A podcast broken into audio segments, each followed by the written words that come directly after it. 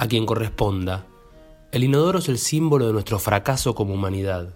A veces me sorprendo de que a los líderes mundiales les chupa un huevo el calentamiento global o la gente que se muere de hambre, pero después recuerdo que siguen tirando sus desechos en un fuentón de cerámica como hace 4.000 años y entiendo todo. Pensá que en el siglo XIX se hicieron los últimos avances en esta tecnología. Teníamos todo para ser una especie próspera. En ese entonces acabábamos de conocer la electricidad y faltaban 100 años para que se descubriera Internet. Digo, ¿qué nos pasó? ¿En qué momento debíamos el foco? ¿Por qué llegamos a tener una app para ver cuán feo vamos a ser de viejos, pero se nos sigue salpicando el culo cuando nos sentamos a cagar? La gran innovación de aquel momento, con la que sentimos que el trabajo estaba terminado, fue incorporar un tubo doblado en U entre el receptáculo de la mierda y el desagüe, donde se deposita una porción de agua limpia que sella el caño del exterior. Eso le valió el nombre de inodoro. El sistema llamado sifón no es más que una diferencia de presiones y lo heredamos de los arcaicos acueductos romanos, la civilización que más retrasó el progreso de la ciencia junto con los cristianos. El inodoro es deficiente por donde se lo mire, está mal parido del comienzo, ni siquiera es bueno cagar sentado porque el vaciado del recto es ineficiente y parece que eso puede generar infecciones y otras enfermedades.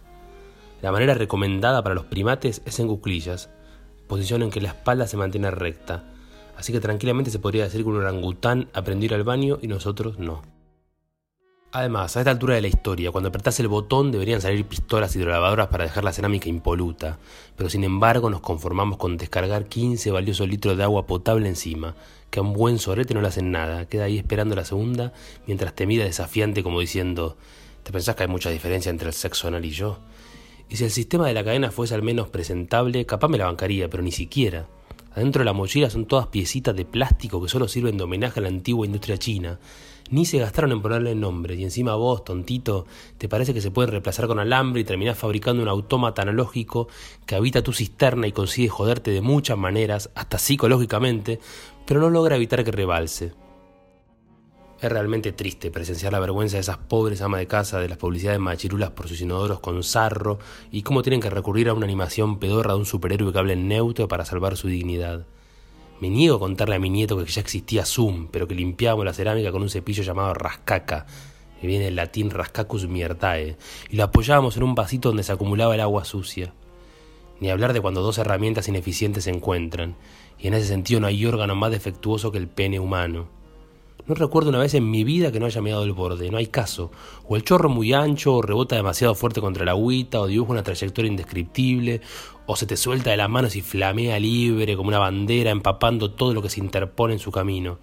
Encima tenés que aguantar que tu pareja te trate de tarado, porque es imposible explicar que prestaste atención todo el tiempo, que estuviste concentrado, pero que igual salpicaste todo el baño.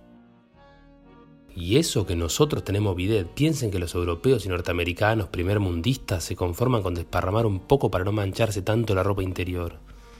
Y después exigimos más derechos. Ahora que lo pienso, el inodoro es como la democracia, es lo único que tenemos.